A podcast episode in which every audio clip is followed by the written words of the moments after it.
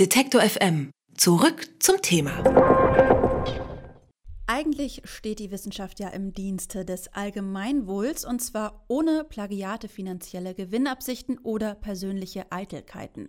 Kann das aber immer so eingehalten werden? Mit Fällen, in denen dieses Ideal verfehlt wurde, beschäftigt sich der Wissenschaftsblog The Elephant in the Lab. Und genau darum geht es, den sprichwörtlichen Elefanten im Raum bzw. Labor zu thematisieren. Wir sprechen nun mit dem Gründer des Blogs, Christian Kopstar. Gan Hallo Christian. Ganz grundsätzlich, was hast du denn am Wissenschaftsbetrieb bitte auszusetzen? Grundsätzlich erstmal nicht so viel.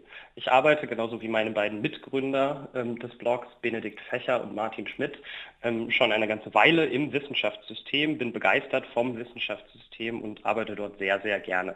Das gilt für mich wie für meine beiden Mitgründer. Ähm, nichtsdestotrotz gibt es im Wissenschaftssystem aber das ein oder andere Problem. Und ähm, wohingegen die Wissenschaft im Allgemeinen sehr gut darin ist, sich permanent kritisch zu reflektieren, so gibt es unserer Ansicht nach trotzdem die ein oder andere Baustelle, die nicht so offen angesprochen wird, wie es sich unserer Meinung nach für gehören würde. Und ähm, hast du da vielleicht ein Beispiel? Beispiel, mit dem wir jetzt gestartet sind, ist uns die Autorenschaft anzugucken, also die Entwicklung von der Anzahl von Autoren auf wissenschaftlichen Papieren. Wissenschaftliche Papiere sind Teil des Währungssystems, so würden wir das nennen, Währungssystems innerhalb der Wissenschaft. Das heißt, das Renommee eines einzelnen Forschers oder einer einzelnen Forscherin hängt wesentlich davon ab, wie er oder sie Artikel publiziert. Wie viele sie publiziert, das war früher einmal sehr stark im Fokus. Daneben ist inzwischen auch sehr stark die Qualität des einzelnen Papiers in den Vordergrund gerückt, was erstmal eine schöne Entwicklung ist. Womit wir uns jetzt als ersten Elefanten im Labor, ähm, um beim Namen des Blogs zu bleiben, beschäftigt haben, ist, ähm, wie haben sich denn die Anzahl von Co-Autorschaften entwickelt. Und diese sind in dem Zeitraum, den wir betrachtet haben, in 27 Fachdisziplinen eigentlich durchweg ansteigend. Also es nimmt eine Anzahl von Autoren pro Papier zu. Dass es sich dabei gerade bei sehr großen Autorenmengen nicht immer so verhält, dass diese Personen tatsächlich an dem Papier geschrieben haben, sondern sich lediglich dieser Autorenzeile bedienen, um eine Zuständigkeitsprojekt in der einen oder anderen Form darzustellen. Das ist so ein Elefant im Labor. Ich habe äh, im Vorhinein gelesen, es gab ein Paper, was ihr auch erwähnt, mit mehr als 5000 Autoren. Wie mhm. funktioniert das? Wie kann das sein? Kann ich mich da dazu tragen? Eine gute Frage. Ähm, 5154 Autoren. Das ist ein Papier, was sich mit, dem, äh, mit der Massenbestimmung des Higgs-Boson beschäftigt. Und die Autoren, diese 5154 Personen, sind allesamt Mitarbeiter oder ähm, assoziierte Personen des CERN, des Teilchenbeschleunigers. Und diese 5154 Autoren stehen tatsächlich alle mit auf der Autorenliste dieses Papiers, ähm, das so ungefähr 6000 Worte lang ist. Es ist aber tatsächlich, und das ist uns sehr wichtig, das ist ein Exempel, um zu zeigen, wie, wie diese Autorenzeile ausgereizt wird. Wir halten das nicht für, den, für einen besonders problematischen Fall.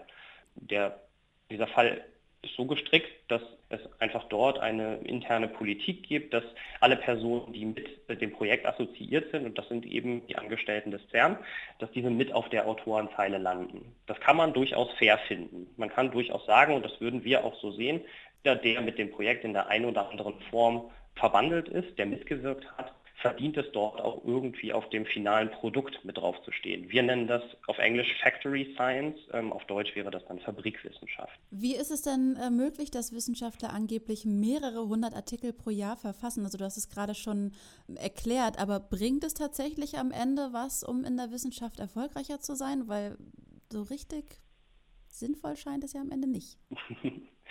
Also grundsätzlich ist eine Zunahme vom Artikel Output, also der Anzahl von Papieren, von wissenschaftlichen Papieren, die einzelne Forscherinnen und Forscher publizieren, eine Tendenz, die man in der Wissenschaft erkennen kann. Manche würden sagen, es wird inzwischen zu viel publiziert, zu viel, als dass es noch rezipiert, gelesen werden kann.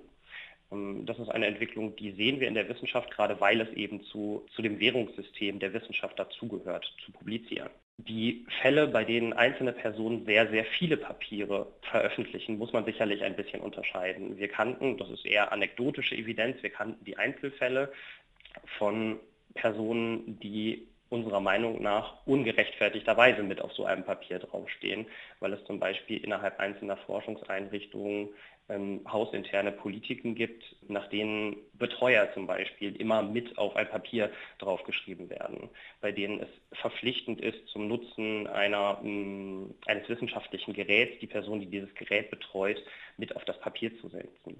Das sind Fälle, die sind uns bekannt und da würden wir auch davon sprechen, dass das wissenschaftlich nicht redlich ist. Den CERN-Fall kann man daraus aber ausklammern. Also gerade die Physik, die ähm, Physik und Astronomie müsste man der Vollständigkeit halber sagen, die insgesamt mit sehr hohen Autorenzahlen hantiert. Dort gehört es einfach zur Fächerkultur. Die publizieren so.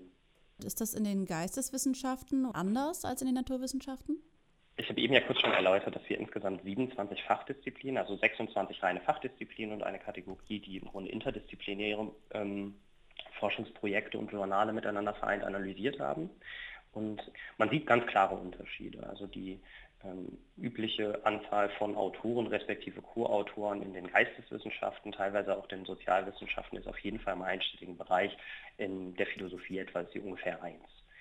Um wieder zum Extrembeispiel zurückzugehen, in der Physik und der Astronomie haben wir das eben mit sehr, sehr viel höheren ähm, Autorenzahlen zu tun, die teilweise eben in den vierstelligen Bereich reingehen.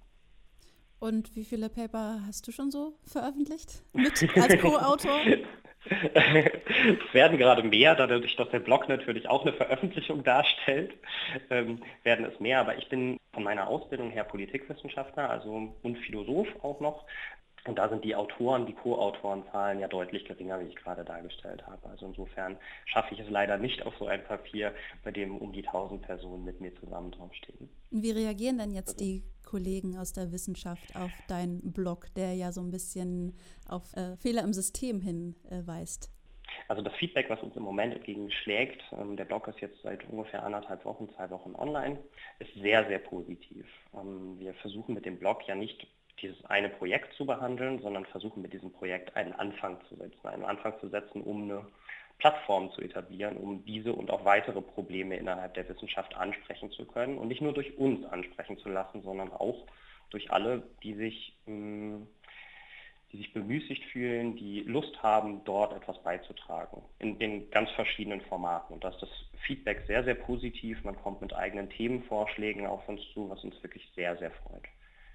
Neben der äh, horrenden Anzahl von Co-Autorenschaften, die jetzt aktuell thematisiert wurden, kannst du uns einen kleinen Vorgeschmack auf äh, kommende Themen geben? Also wir werden den Blog so gestalten, dass wir ähm, uns auch ein bisschen daran anpassen, wie die Debatte so verläuft. Also ähm, wir versuchen das sehr stark als eine Plattform zu begreifen, bei der man sich auch aktiv mit Themen an uns wenden kann, ähm, die ein systemisches Problem innerhalb der Wissenschaft adressieren. Unsererseits haben wir natürlich auch eine kleine Wunschliste gemacht von Themen, die wir, derer wir uns annehmen wollen. Dazu gehören zum Beispiel wissenschaftliche Zitationskartelle. Das heißt solche Fälle, bei denen sich Wissenschaftler wechselseitig hochschreiben in dem Impact, sagt man, also in der, in der Wirkung, die ihre wissenschaftlichen Papiere entfalten. Diese bemisst sich nämlich dadurch, wie stark sie zitiert werden. Und es gibt wie auch in anderen Fällen, in anderen Wirtschaftsbereichen beispielsweise, auch für die Währung innerhalb des Wissenschaftssystems sogenannte Kartelle, bei denen sich Personen wechselseitig zitieren und damit ihren eigenen Impact hochschreiben. Das wird ein Thema, mit dem wir uns sicherlich auseinandersetzen werden, aber auch mit der Karriereentwicklung und Chancengleichheit im Wissenschaftssystem. Auch das ist unserer Ansicht nach ein, ein heißes Thema, das bisher noch nicht genügend Aufmerksamkeit genossen hat. Über das wir aber zeitnah mehr auf The Elephant in the Lab erfahren werden, hat Christian Kopster angekündigt. Er hat einen Blog gegründet, auf dem er mit zwei Kollegen einen kritischen Blick auf den Wissenschaftsbetrieb wirft. Vielen Dank für das Gespräch. Vielen Dank. Hat Ihnen dieser Beitrag gefallen? Dann bewerten Sie uns doch gern bei iTunes. Wir freuen uns über viele Sterne in den Bewertungen und Kommentare zu den einzelnen Podcasts.